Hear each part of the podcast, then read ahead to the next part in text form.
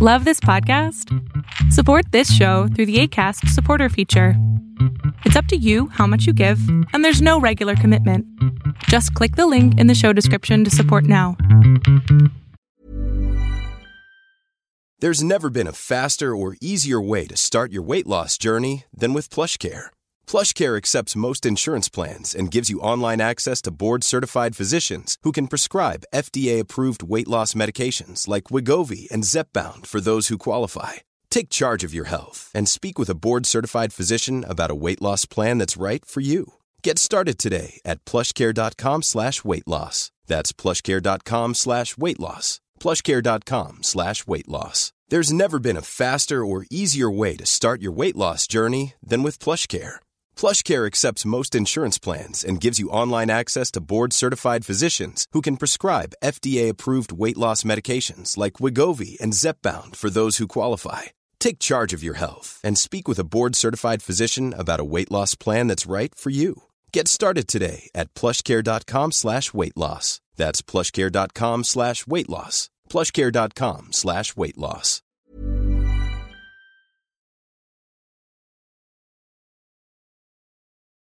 Pues muy bien, chicos y chicas, eh, bienvenidos a este nuevo webinar con la nutrióloga Maribel, que nos acompaña cada sábado para ayudarnos a entender desde una parte nutricional y yo desde una parte psicológica cómo funcionan los trastornos alimenticios, nuestra aceptación corporal y sobre todo la nutrición y el amor hacia nuestro cuerpo, dejando de ver la comida como algo que nos puede lastimar, sino como algo que nos nutre. Maribel, ¿cómo estás? Así. Qué bonito lo que dijiste, Adrián, qué bonito. Estoy inspirado porque Sí, mi computadora falló. Hoy te tienes que lucir, exacto. Ya que la tecnología falló, tienes que, bueno, decir unas palabras y no, no, mínimo, mínimo, chinga. mínimo. Pero bueno, Así- preséntate, por favor. Yo soy Maribel Cerro, soy nutrióloga con especialidad en trastornos de la conducta alimentaria y justo esas palabras tan bonitas que decías, ¿no? El objetivo día con día haciendo lo que hago es sanar la relación con la comida, sanar la relación con nuestros cuerpos, dejar de luchar contra nuestro cuerpo. Es impresionante cómo vivimos luchando contra nuestro cuerpo, vivimos viendo la comida como nuestra enemiga en vez de nuestra aliada para estar sanos y cómo la comida juega ese papel emocional en nuestra vida, ¿no? Desde premio, castigo, eh, manera de sabotearnos, manera de apapacharnos, está presente todo el tiempo en cada una de nuestras emociones. Y justo el objetivo es romper esas creencias emocionales relacionadas a la comida y entender que la comida tiene una función y es que estemos sanos y nutrirnos y que las emociones se viven y se sanan y se procesan, Así es. básicamente. Así es. Pues el tema de hoy es ansiedad y trastornos alimenticios. Así van de es. la mano realmente. ¿no? Van, van totalmente de la mano. Creo que, creo que en adicciones y trastornos alimenticios, la ansiedad es el tema que pues más podemos ver eh, y más podemos trabajar los psicoterapeutas. Eh, es un tema que no cualquier psicólogo o psicoterapeuta está especializado y esto pues, a mí me preocupa porque, porque sí es un tema bastante fuerte, ¿no? Es un tema que, que sí trabajamos por lo menos en el 100% de los pacientes. ¿Tú cómo lo ves, Maribel? ¿Sí es, ¿Es un tema que sí ves en muchos pacientes o no? 100%. Bueno, sí, como bien dijiste, yo creo que en el 100% de los pacientes. El tema conmigo es que en realidad pocos tienen la conciencia o aceptan esa situación. Em, yo veo mucho, por ejemplo, que llegan conmigo enfocados a pérdida de peso y te das cuenta que claramente tienen un tema de ansiedad, que claramente tienen eh, una enfermedad emocional, como bien dices, la enfermedad de las emociones, que viven en esta lucha contra su cuerpo, eh, falta de amor propio, etcétera, pero no lo quieren ver. Y tratas de, pues, generar esa conciencia de que vean el papel que está jugando el peso la comida en su vida, pero es difícil, es difícil porque en realidad vivimos en una sociedad donde está bien visto, es más, donde nos exigen que nos cuidemos, que estemos perfectos y que seamos perfectos, ¿no? Y entonces, en el momento que ves una persona que, que no vive con esta lucha con su cuerpo o contra la comida, pues hasta es señalada en algún punto. Sobre todo, desgraciadamente, cuando hablamos de mujeres, ¿no? Porque esta exigencia por ser perfectas y tener el cuerpo perfecto, pues es mucho más en mujeres que en hombres. Sí, también hay en hombres, por supuesto que sí, pero desgraciadamente lo vive más la mujer. Entonces, como bien dice, sí podría decir que el 100% entraría en, en, esta situación, sin duda. Totalmente, totalmente. Ahora, me gustaría explicar primero qué es la ansiedad. ¿no? Y cómo funciona la ansiedad dentro de nosotros y nuestros cuerpos. Hay que entender que la ansiedad está desarrollada para sobrevivir. No es que puedas curarte de la ansiedad, eh, puedes llegar a controlar la ansiedad, porque es, un sistema que todos necesitamos para poder sobrevivir.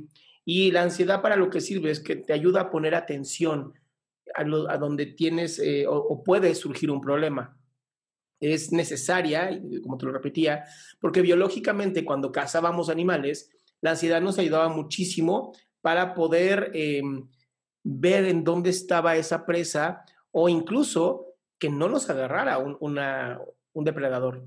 Entonces, también para eso se usa muchísimo la ansiedad. Nos ayuda a enfocarnos en los problemas. El problema es que muchas veces se nos sale de control, ¿no? Se nos sale de control y de, de repente tengo aquí como varios comentarios que de verdad agradezco que nos pongan.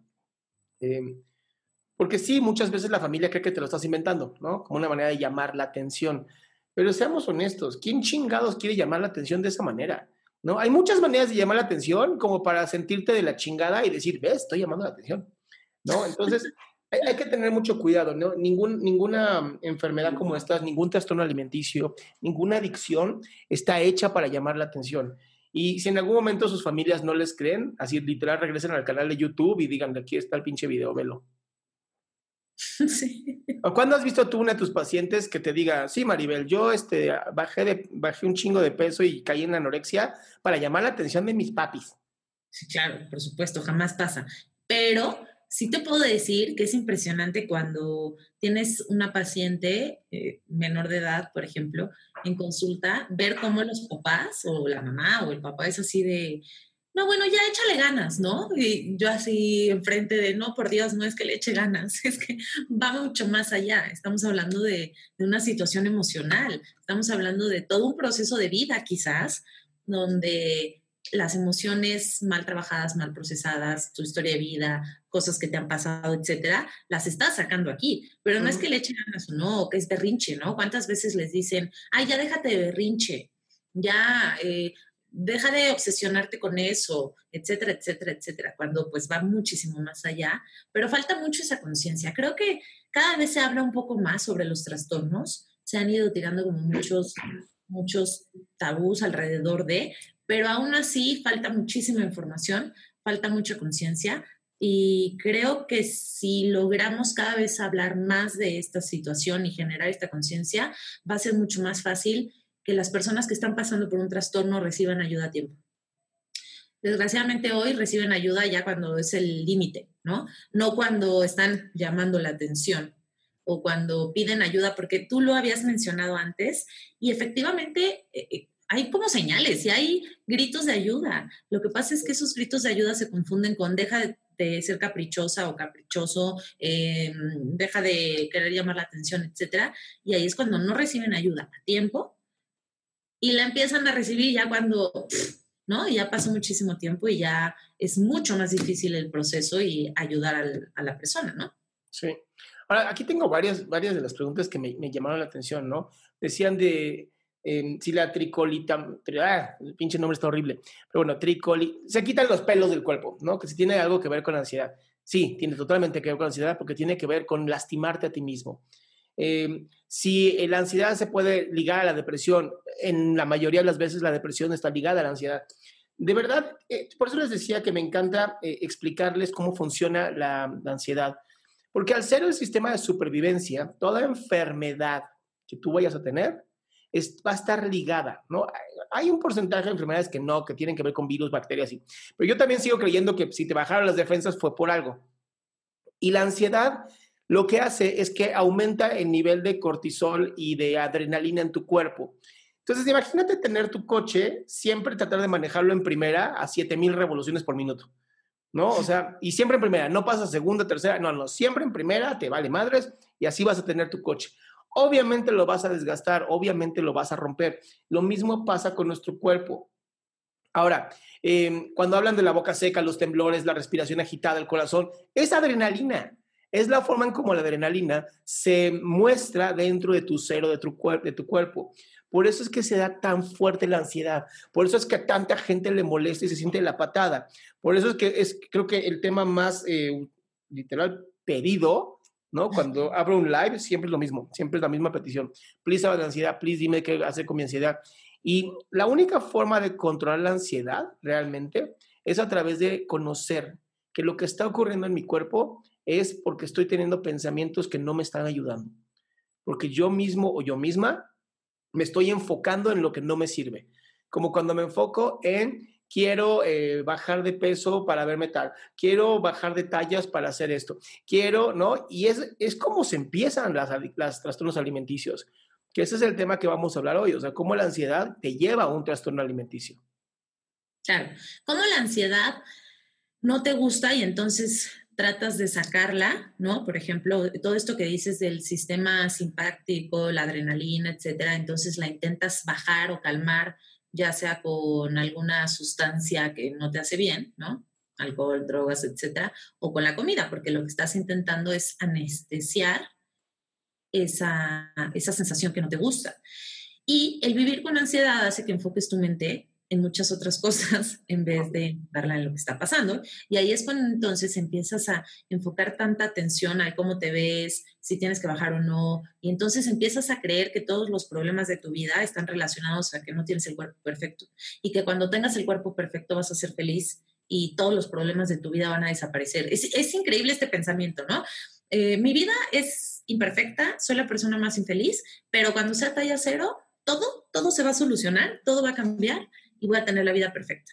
Y entonces toda esa ansiedad de la que hablas la empezamos a mandar a la comida, al ejercicio, a mi cuerpo, a tratarme mal, a, sobreexigirme para buscar esa felicidad y entonces ya no sentir esta ansiedad que no me gusta. Porque en realidad... justamente, déjame interrumpirte ahí, Maribel, porque es, algo que me preocupa. Em, y me preocupa mucho. Eh, y lo he escuchado ya en, en, tantos pacientes que sí digo, ¿qué onda? Cuando yo logre llegar a esta talla, cuando yo logre bajar tantos kilos, cuando yo logre ponerme a lo mejor los pechos, cuando yo, y, siempre es lo mismo para mí, la pregunta es, hacia afuera. O sea, lo que estás buscando, o sea, cuando se me marquen los cuadritos, cuando se me marquen los bíceps, cuando, ya sabes, y siempre es como, ¿y para, para qué querías eso? Para sentirme mejor. ¿Y qué evidencias tienes de que te vas a sentir mejor? Esta pregunta de qué evidencias tienes que te vas a sentir mejor, de verdad nunca me la pueden contestar. O sea, siempre es, siempre es lo mismo. Yo creo. Y está cabroncísimo, porque si nos vamos a basar en lo que tú crees, no puedes vivir bajo lo que tú crees. Tienes que vivir bajo las evidencias. O sea, yo creo que, yo creo que el sol va a salir todos los días y sacrificamos vírgenes. ¿No? Y eso hacían los pinches eh, eh, aztecas, y no mames, mataban un buen de esclavos, ¿no? Yo creo que si em, empezamos a decir que la Tierra es plana, empezamos a ganar eh, gente, ¿no? Yo creo que en vez de que es un virus, el COVID, ¿no? Que llegó porque pues así son los virus en la existencia de los seres humanos, ¿no? No, no, lo creó Bill Gates. O sea, este tipo de conspiraciones mentales Entiendo de dónde vienen, entiendo perfectamente que es para tratar de calmar la ansiedad, como dijiste al inicio. Pero de verdad, ¿cuántas pacientes has tenido tú que sí lograron llegar a ese peso? Digo, ya no se usa peso, pero que sí llegaron eh, a ese peso y todavía te dijeron, ¿no lo podemos empujar un poco más? Todas. Por supuesto, porque nunca es suficiente, porque el punto no es el peso, el punto no es cómo me veo, el punto es ese vacío que estoy intentando llenar o con el cuerpo perfecto o con la comida, etcétera, pero como nunca se va a llenar porque no es el cuerpo y no es la comida, entonces nunca va a ser suficiente. Y entonces entras en esta espiral terrible donde vives eternamente luchando contra tu cuerpo, donde todos los lunes te levantas y dices, bueno, vamos por un kilo más esta semana, pero nunca va a ser suficiente. Es como cuando, cuando hablamos de un comedor por atracón, que no es, no es verse delgado, ¿no? Ahí lo que está haciendo es anestesiar el dolor o un tema emocional con comida. nunca se va a quitar esa sensación de hambre emocional, porque la comida no es la solución, porque hay un hueco, hay un espacio en su ser, emocionalmente hablando, que no se ha trabajado y entonces por más que le metas y le metas es como si estuviera el costal roto y nunca va a ser suficiente. Entonces, ni el peso ideal, ni el cuerpo perfecto, ni los kilos de comida van a ser suficiente hasta que no entiendas que va mucho más allá y es un tema mucho más profundo y tiene que ver con tus emociones, con tu percepción, con tu amor propio, ¿no? Obviamente. El, cómo tú te ves, el cómo tú te tratas. El que estás... Ahí no es donde empieza el problema, el amor propio. No, porque me dicen, ¿cómo elevo mi autoestima, no? Así siempre me dicen, ¿cómo hago para elevar mi autoestima? Dame la pastilla mágica, dame la técnica rápida, dame, ya sabes, el, el DVD de 20 pesos para que ya yo lo pueda lograr. Les digo, es que el problema de la autoestima es que está compuesta por la autoimagen y el concepto que tengas de ti. O sea, de cómo te miras y qué opinas de lo que miras, ¿no? Entonces no está tan fácil. Y me dicen, bueno, entonces, ¿cómo le hago? Y yo, pues acéptate. ¿Y cómo me acepto? Pues, ¿cómo te levantas todas las mañanas, no? O sea, aceptarse es eso, aceptarse es, aquí estoy, esto es lo que hay, me amo tal cual estoy, y pues si hoy no tengo todo lo que necesito, pues lo voy a conseguir. ¿no? Es un camino, es un esfuerzo. Esta idea de, de buscar todo lo más rápido posible es lo que nos lleva a los trastornos alimenticios, a los daños. Exactamente. Y esta idea de no aceptar las cosas como son, porque, ok, hay cosas que quiero en mi vida y que sé que puedo luchar por obtenerlas, pero también hay cosas que tengo que aceptar, ¿no? Como por ejemplo mi cuerpo. no puedo... Pero a ver, eso es lo que... A ver, empecemos desde ahí. Aceptar tu cuerpo. No, a ver, no puedes no aceptarlo. Eso es lo primero que yo quiero decir. A ver, no puedes no aceptar tu cuerpo. Es tú, eres tú. No, no es como que puedo agarrar el cerebro y sacarme una parte, ¿no? Y mi yo acá, hola, yo, ¿Me quieres? No, no te quiero. ¿Por qué no me quieres? Porque estás gordo. Pero esto es un ejercicio, lo prometo. No, vete al demonio. No, o sea, no existe esto. Es que le hemos dado fuerza a las otras personas, a las otras palabras, a las otras visiones. Y ahí es donde comienza el problema. No es que tú no te aceptes, es que has aceptado las pendejadas de la sociedad, de la cultura en la que vivimos y te la tragas. ¿No? Y además te la tragas con un pinche gusto que dices, no mames, ¿es neta esto? Cuando yo lo escucho me, da coraje, pero digo, mira, me mantengo silencioso, ah, ya sabes, respiro y digo, ¿y de dónde sacaste que no te aceptas? ¿No? Eh, trato de, ser un poco más, quién sabe, no sé ni cómo decirlo. Tranquilo, tranquilo. Sensible, este, educado, polite. Polite. Sí, la verdad es que, claro, pero es, es complicado porque si creces escuchando estas exigencias, creces escuchando que, o viendo, ¿no? ¿Cuántas veces no ves en los anuncios que la persona con el cuerpo perfecto es feliz? Porque eso es lo que te venden, ¿no? Te están vendiendo una hamburguesa, pero claro, la mujer impactante comiéndosela mientras sonríe. Entonces, ¿qué se queda la, gente? La gente que le gusta comer se queda que la hamburguesa es maravillosa y quiere una hamburguesa. Pero la, la otra gente se queda la idea de necesito ese cuerpo perfecto para estar así de feliz y sonriente.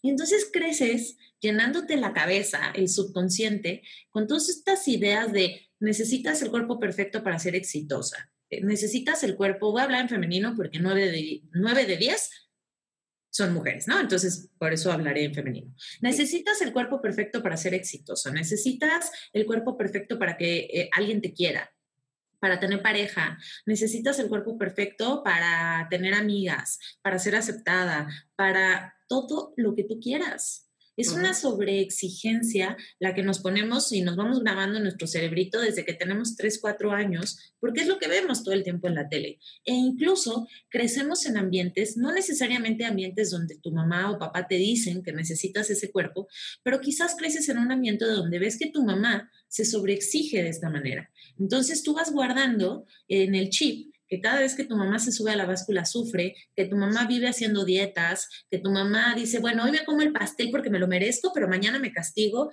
otra vez con lechuga, ¿no? Entonces tú vas guardando toda esa información en tu cerebro y para ti, esa es la vida y esa es la manera de lograr el éxito y de ser feliz. Obviamente ahí no está, ¿no? Entonces por eso nunca consigues ese éxito y esa felicidad. Pero es, es algo que vas guardando desde chiquitito, no es que un día decidas, me voy a sobreexigir y quiero el cuerpo perfecto por esto. No, lo que pasa es que es tu creencia. Para ti es un pensamiento racional incluso. Tú vas caminando hacia ese lugar. Sí, yo, yo lo veo mucho en, mis hijos, ¿no? Em, de verdad, ninguno de ellos tiene ningún problema con su cuerpo, ¿no? O sea, de verdad, ellos se disfrutan, em, corren, hacen, se meten, ya sabes. Obviamente no les gusta mucho, no les gusta mucho porque sí les gusta comer, pero no les gusta mucho la, la onda de la comida, porque tiene que ver con el de tener tu vida, ¿no? De tener toda la diversión que traías para sentarte a comer. Es como, esto es una pérdida de tiempo. comer es una pérdida de tiempo. ¿no? Y yo recuerdo perfecto de pequeño pensar que iba yo a crear esa pastilla para que nada más te la tomaras y pudieras ya alimentarte y seguir jugando. te lo juro que lo creía. Decía, alguien en algún momento en esta vida va a crear esa pastilla para que yo nomás me la tome y yo pueda seguir jugando. Ya después encontré los beneficios de la comida, ¿no? Y ya está muchas cosas que son deliciosas, ¿no? Que puedes empezar a vivir y, el arte de la cocina y todo esto. Entonces, cuando, cuando escucho a mis pacientes pelearse con su cuerpo, pelearse con la comida como si la comida fuera eh, el enemigo, ¿no? Ahí es donde me preocupa, porque la comida no es el enemigo. El enemigo está afuera, ¿no? Y no es exactamente la comida. Qué fuerte, me encantó eso. El enemigo está afuera y no es exactamente la comida. Es una de esas frases que sacas en grupo, siempre impresionante. Vamos a pedirle a Gaby que haga esta frase con imagen, así como las que sacas en los grupos increíbles. Déjame, déjame ponerlo como hashtag en mi grupo de chat, que los adoro y los amo. El enemigo está afuera y no es la comida.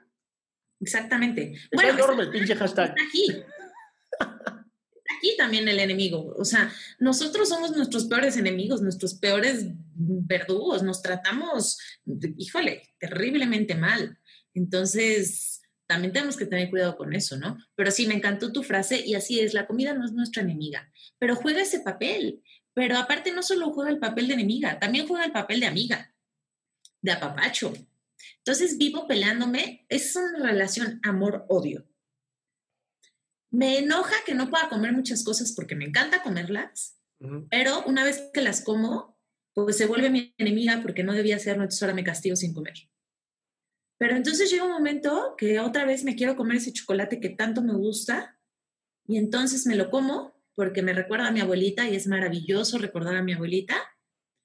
Y después otra vez me castigo porque otra vez es la enemiga, ¿no? Entonces juega este papel de una lucha constante, amor-odio, amor-odio. Es como estas famosas relaciones tóxicas.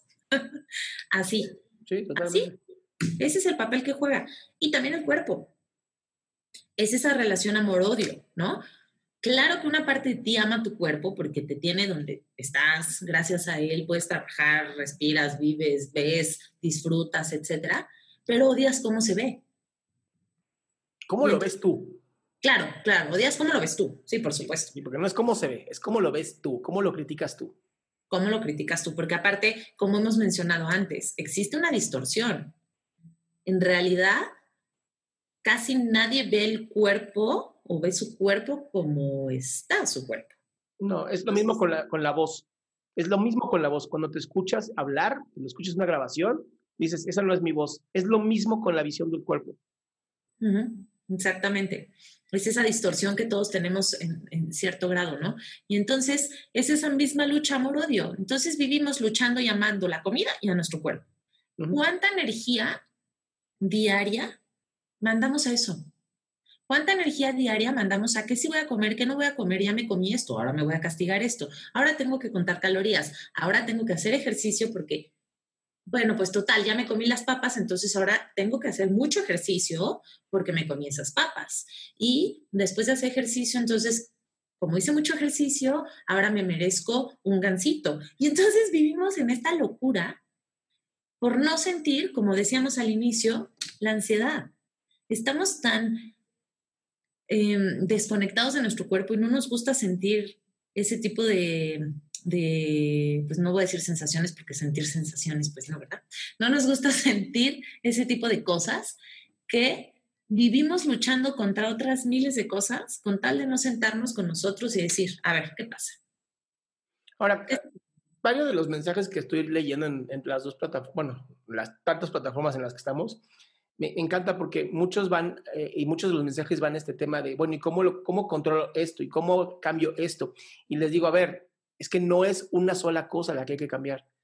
Tienen que enfocarse en cómo reducir la ansiedad, cómo reducir esta autoenjuiciarse, esta autoexigencia tan terrible que tienen, ¿no? Uno de los comentarios de Maya, que te agradezco mucho que lo hayas puesto, dice, dejé de comer lo suficiente durante toda una semana, no desayunaba, no cenaba, solo comía para poder comer un solo día de fiesta. Qué fuerte. ¿No? Y, esto lo hemos visto, ¿no? Están los ebrioréxicos, ¿no? Que para poder tomar alcohol, ¿no? Entonces dicen, híjole, ¿cuántas calorías voy a tomarme en esa fiesta? Mm, tantas calorías, ok, entonces dejo de comer tantas cosas para poder tomar esas calorías. Y, es, es, es, esta idea ficticia y falsa en donde creen que por haberse comido 500, 2000 calorías en un solo día, ya, así como palomita, ¿no? Explotan. Y, la realidad es que no funciona así el cuerpo, ¿no? Pero también nos habla de, del desconocimiento que tenemos sobre nuestra fisionomía, sobre nuestra psique, sobre incluso la nutrición básica. Bueno, es que, a ver, el tema de la nutrición básica es, es muy fuerte porque estas dietas de moda, estas personas eh, con pocos conocimientos sobre nutrición y medicina que salen estos influencers y demás, dando consejos de nutrición y demás, han hecho que satanicemos ciertos alimentos, que tengamos ciertas creencias erróneas sobre los alimentos y que creamos que hacer una dieta de moda es la solución o que creamos que matarnos de hambre es la solución, ¿no? O tomar productos milagro. ¿Cuántas personas no hacen estas dietas de polvos porque pues está de moda? Y, y son cosas que pues no es algo sostenible. O sea, aquí el objetivo es aprender a comer, definitivamente. Entender que un alimento por sí solo no tiene el poder de engordarnos, así como un alimento por sí solo o un producto por sí solo no tiene el poder de enflacarnos. Entender que todo es un equilibrio, que no por matarme de hambre un día y matarme tres días con ejercicio y dos días, dos días de comer sin parar, voy a lograr algo, ¿no? Bueno, sí, estoy logrando hacerme daño, sin duda alguna. Eh, entender que la clave es hacer las paces y cuidarme, pero porque quiero estar sana, porque me amo, me respeto y no porque me esté sobreexigiendo o porque esté siguiendo la dieta de moda o porque mi vecina está haciendo tal dieta, entonces quiero hacer la misma dieta que mi vecina porque estoy compitiendo contra ella. Porque ¿cuántas veces no pasa eso? Yo tengo muchas pacientes que su ambiente, sus amistades, son las que le generan una situación de competencia y de pánico a la comida y entonces todos los lunes mandan fotos de cuánto pesaron y el reto que van a hacer esa semana para bajar eso que subió en el fin de semana de, comer sin parar. Entonces, por supuesto que la clave está en aprender a comer, como bien dices, ¿no? En, desde chiquititos, entender que la comida es la gasolina del coche, que tenemos que tener un equilibrio y punto. Si desde chicos crecemos con esto, no tenemos que tener absolutamente ningún problema, ni de salud, bueno, hay cosas que sí, algún día nos enfermaremos, ¿no? Pero ni de salud relacionada a la alimentación, ni de peso. ¿Por qué? Porque crecimos con una eh, relación sana con la comida. El problema es que como desde chiquitos crecemos con la comida como premio, como castigo, no te paras de la mesa hasta que te acabas todo el plato. Ah, estás triste, vente a papacho, te voy a traer tu chocolate favorito. ¿No? O las abuelitas que nos aman y nos adoran y son, son lo máximo, pero nos consienten con comida como pocas personas, ¿no? vamos, a hablar justamente de ese tema porque a mí sí me, interesa que se entienda el por qué pasa esto. Pensemos, estamos viviendo obviamente en un en momento de la historia privilegiadísimo. O sea, el hecho de poder estar en este en vivo, en este momento, es uno de los privilegios más grandes que jamás se pudo haber soñado hace 50 años. O sea, los supersónicos tenían esta idea, ¿no? De que podía haber trabajo de, teleoficina y este tipo de cosas.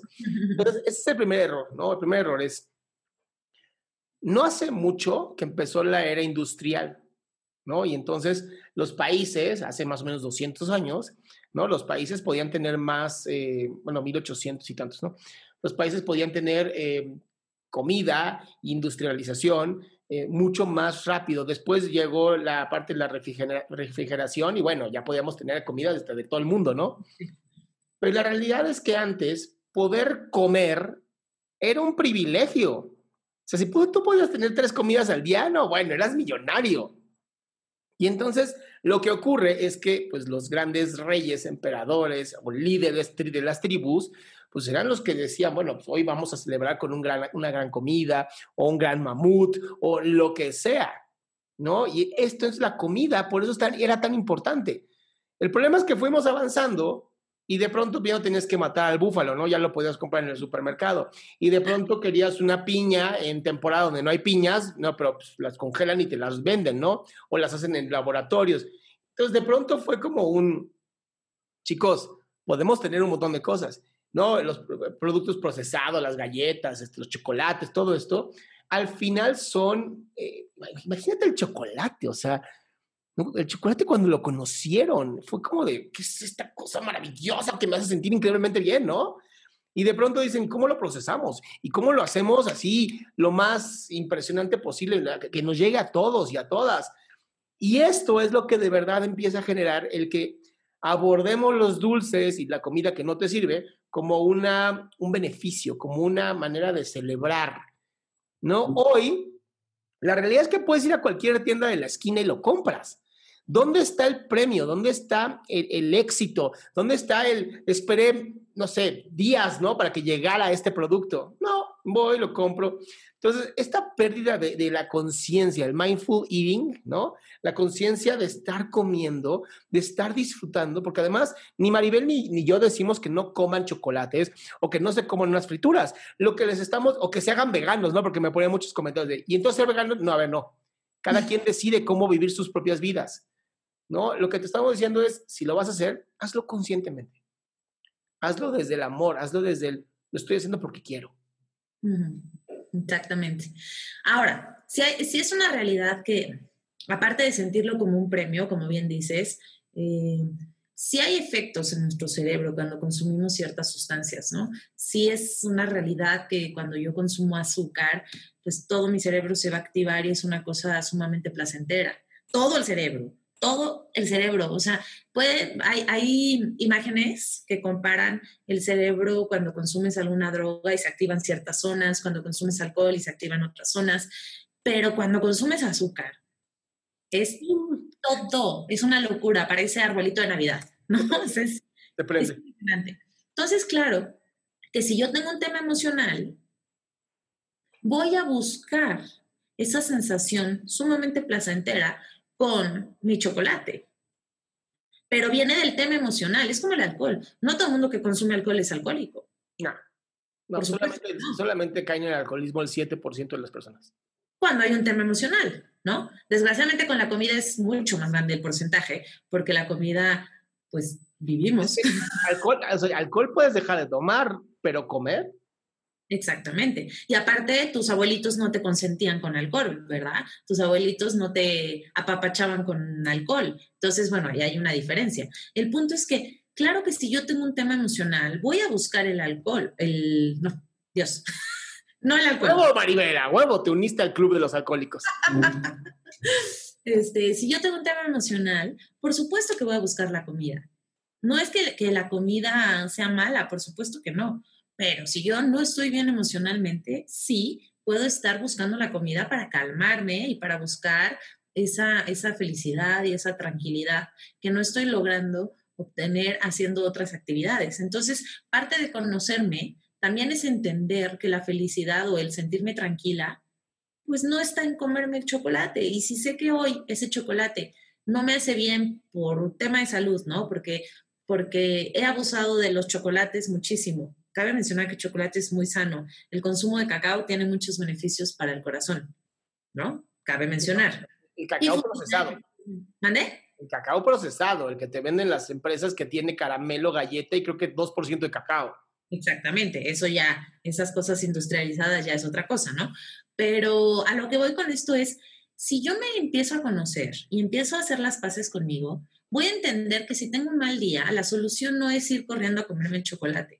Mejor me permito sentir, procesar esa emoción, entender por qué estoy de malas, porque no somos robots, porque todos tenemos días difíciles, porque hoy Adrián hace rato se enojó conmigo porque seguramente algo tenía él. y entonces se quiso desquitar conmigo, pero es normal, somos seres humanos y es, es la parte increíble de ser seres humanos entender, conocernos, dejarnos sentir cada emoción. No, no tratar de bajar todas esas emociones, porque no solo podríamos hablar de ansiedad, también podemos hablar que la depresión, la tristeza, nos hace luchar con nuestro cuerpo o nos hace buscar la comida, porque no nos gusta sentirnos tristes. Así como no nos gusta sentirnos ansiosos, tampoco nos gusta sentirnos tristes. E incluso podría decir, ya tú eres mucho más experto en eso, que a veces tampoco nos gusta sentirnos felices porque creemos que no lo merecemos y entonces nos saboteamos con este tipo de situaciones. Entonces, en realidad, no nos gusta sentir, punto. y aquí es donde entra todo este tema del cuerpo y todo este tema de la comida, porque como bien dice siempre, es la enfermedad de las emociones. lo dijiste muy, muy, muy, muy correctamente. No nos gusta sentir porque creemos que en algún momento eso que estamos sintiendo se va a alargar y se va a hacer eterno, ¿no? Entonces tengo mucho miedo a sentir tristeza porque, y si me quedo en la tristeza, ¿no? Y tengo mucho miedo a sentir, eh, eh, no sé, enojo porque, y si me quedo en el enojo, y cuando tú analizas lo que ocurre dentro, de un, dentro del cerebro y, estos estudios que hemos hecho de neurofisiología tan interesantes, en donde demuestras que cuando tú reconoces una emoción, automáticamente se reduce la tensión em, física. Y esto es bien importante. Cuando hablo de reconocer una emoción, es simplemente decir, reconozco que me siento triste, reconozco que me siento enojado, reconozco que me siento ansioso. Eso automáticamente disminuye la tensión fisiológica. Imagínate nada más con eso, ¿no? Por eso el mindfulness es tan importante, porque nada más te sientas, te pones así y dices, reconozco que estoy de la chingada. ya. Y dices, oye, pues por lo menos me siento mejor, ¿no? Ahora, eh, este, Maribel y yo tenemos un grupo terapéutico, porque pues no siempre nada más te puedes quedar con tu reconozco, ¿no? También el, grupo, en uno de los comentarios de TikTok preguntaban eso y es muy cierto. Las redes sociales y las amistades pueden eh, exacerbar la ansiedad, pueden de, verdad destruir nuestra forma de vida, porque nos estamos comparando todo el tiempo. Entonces, si tus amistades son amistades tóxicas, pues, ¿qué crees que va a pasar contigo? ¿No? Y si lo único que estás prestando atención en redes sociales es lo mal que tú te encuentras, ¿qué crees que va a pasar contigo? O sea, esto es lo que nos, nos hace daño, el dónde enfocamos toda nuestra energía. Por eso este grupo terapéutico que hicimos tú y yo, Maribel, pues funciona, ¿no? Porque lo que estamos haciendo es ayudar a las personas a enfocar su energía en cómo ser escuchado, cómo escuchar y sobre todo tener un grupo de apoyo que digas, yo sé que aquí jamás me van a juzgar sé que este grupo es un grupo de crecimiento y desarrollo personal. Claro. Y donde sabes que las otras 25, 30 personas con las que estás hablando están pasando exactamente por lo mismo que tú. Y entonces te atreves a abrir eso que tanta vergüenza te da, porque yo sí he visto, es una realidad. Cuando una persona está pasando por una situación de estas, siente muchísima vergüenza, siente muchísima culpa. Sienten que son unos bichos raros y que nadie los va a entender en el mundo y que cuando por fin alguien les dice, ah, mira, somos dos bichos raros, ¿no? Y de repente llega un tercero y dice, wow, me uno con ustedes porque resulta que somos miles que estamos pasando por la misma situación y eso te da muchísima, muchísima paz y te, te, atreves, te atreves a hablar y te atreves a, a, sanar, porque como siempre lo decimos, ¿no? La manera de sanar es hablar. Por eso es que lo que decías, ¿no? En el momento que yo acepto cómo me siento, baja, por supuesto, porque entonces empiezo a hablar, empiezo a poner límites, empiezo a escucharme, empiezo a mandar toda esa energía que mando afuera, me la empiezo a mandar a mí y me empiezo a, sanar, ¿no? En resumen. y, y, esa es la maravilla del grupo y por eso es que se ha formado, porque en realidad sí lo podemos decir, tenemos un grupo hermoso, se ha formado un grupo maravilloso, maravilloso, donde cada una de las personas que están en ese grupo se merece, bueno, todos los aplausos del mundo, porque tienen una fortaleza, una constancia y qué tal, cómo, cómo se apoyan y salen cada una al, ¿no? al rescate cuando una necesita algo. Es, es increíble, ¿no? Y esa es la maravilla de rodearte pues de personas que estén pasando por lo mismo que tú y que te llenen de eso, de amor, de, de comprensión, de apoyo, definitivamente, ¿no? En lugar de estarnos rodeando de imágenes dañinas de cuerpos excesivamente perfectos que ni son reales porque están photoshopeados de información errónea sobre nutrición y entonces nos, llama, nos llenamos de pánico, de relaciones de...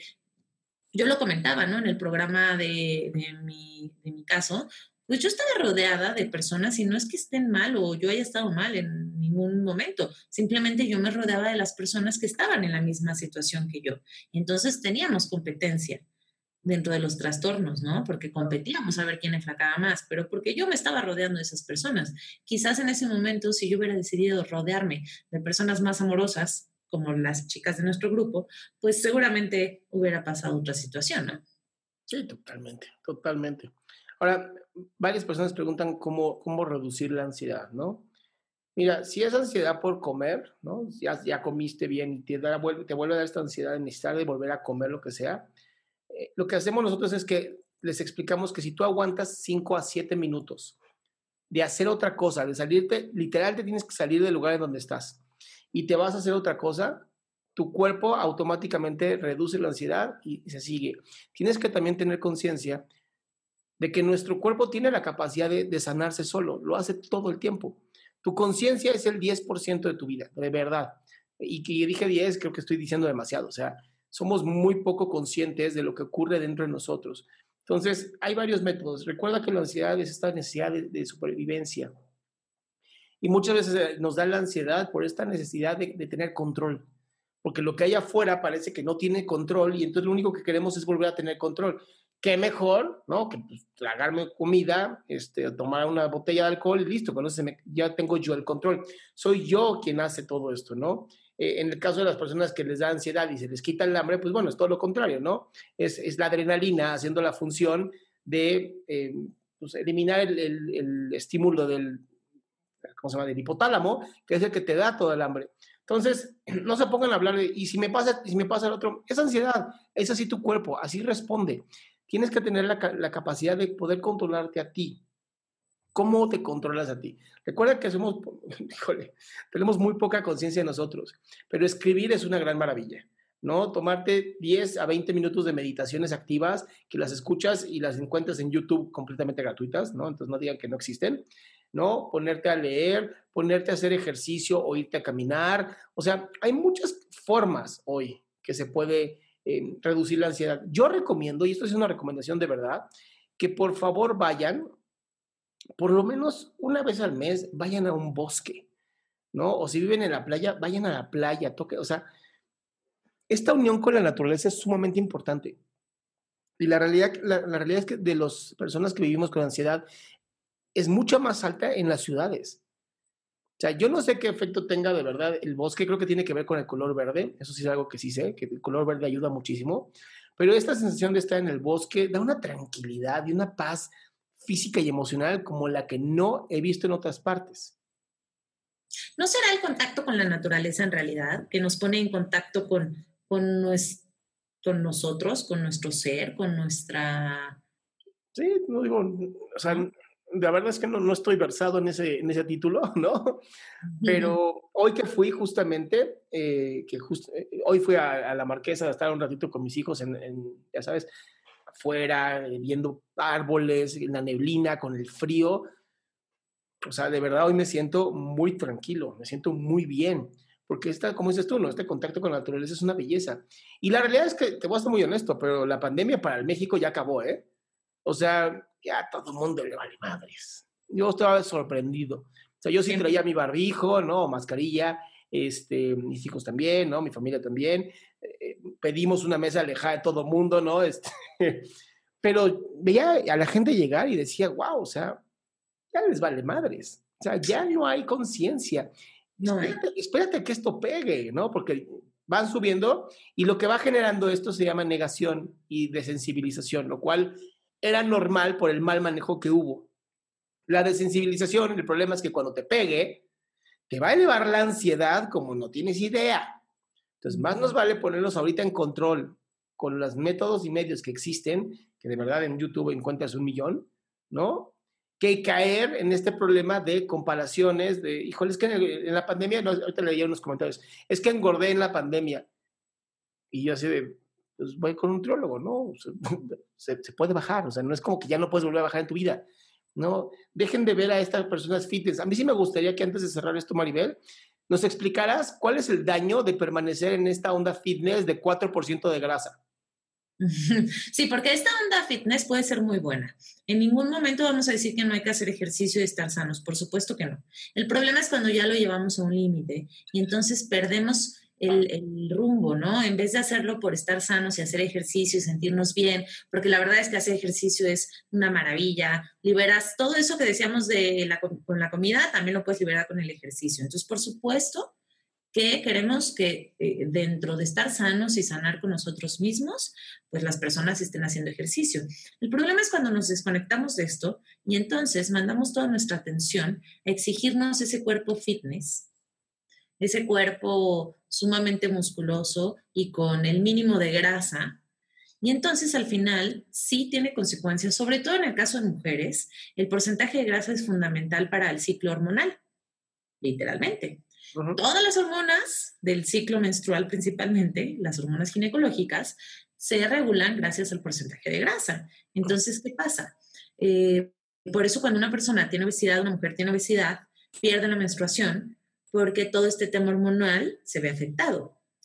Lo mismo pasa del otro lado. Si la mujer baja de cierto porcentaje de grasa saludable, lo primero que va a hacer el cuerpo es quitar el ciclo menstrual. Por lo tanto, esos porcentajes de grasa, donde la mujer está sumamente definida y se ve cada uno de los cuadritos y músculos, puede llegar a ser riesgoso si no está este, bajo la supervisión de un experto y bien controlado el porcentaje de grasa, porque sí puede llegar a presentar amenorrea, que es la pérdida de la menstruación, y por lo tanto, pues no poder embarazarse ni siquiera, ¿ok? Entonces sí puede llegar a tener muchas consecuencias esta tendencia del fitness. Insisto, no es que esté mal o que estemos diciendo que sea malo hacer ejercicio, en lo más mínimo, es de las mejores decisiones que podemos tomar.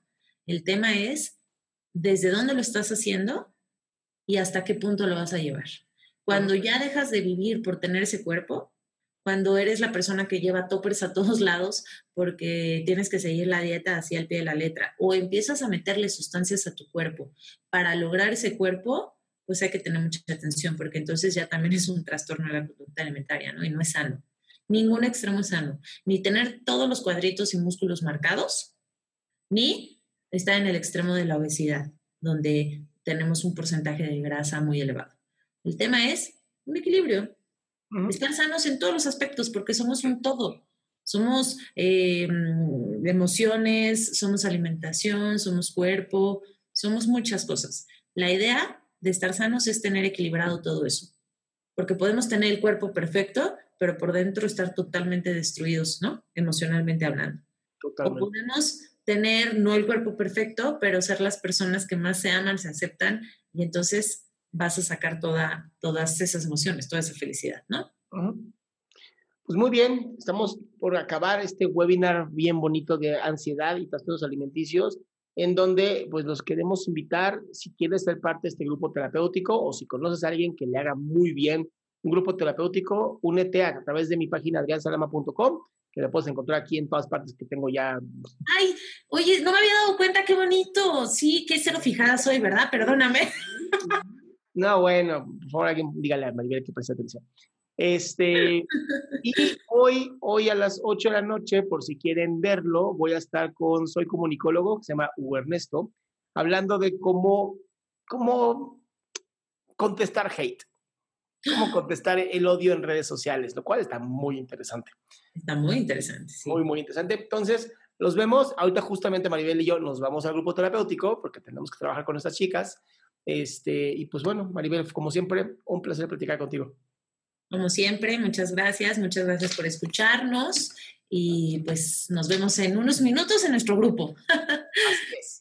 Que estén muy bien, hasta, luego. luego.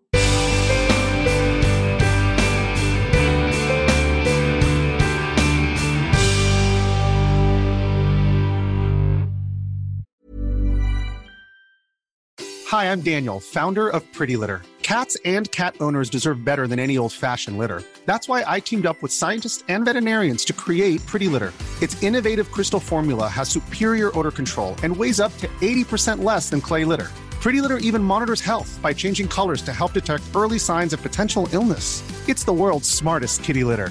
Go to prettylitter.com and use code ACAST for 20% off your first order and a free cat toy. Terms and conditions apply. See site for details. Ever catch yourself eating the same flavorless dinner three days in a row? Dreaming of something better? Well, HelloFresh is your guilt free dream come true, baby. It's me, Kiki Palmer. Let's wake up those taste buds with hot, juicy pecan crusted chicken or garlic butter shrimp scampi. Mm. Hello Fresh. Stop dreaming of all the delicious possibilities and dig in at HelloFresh.com. Let's get this dinner party started.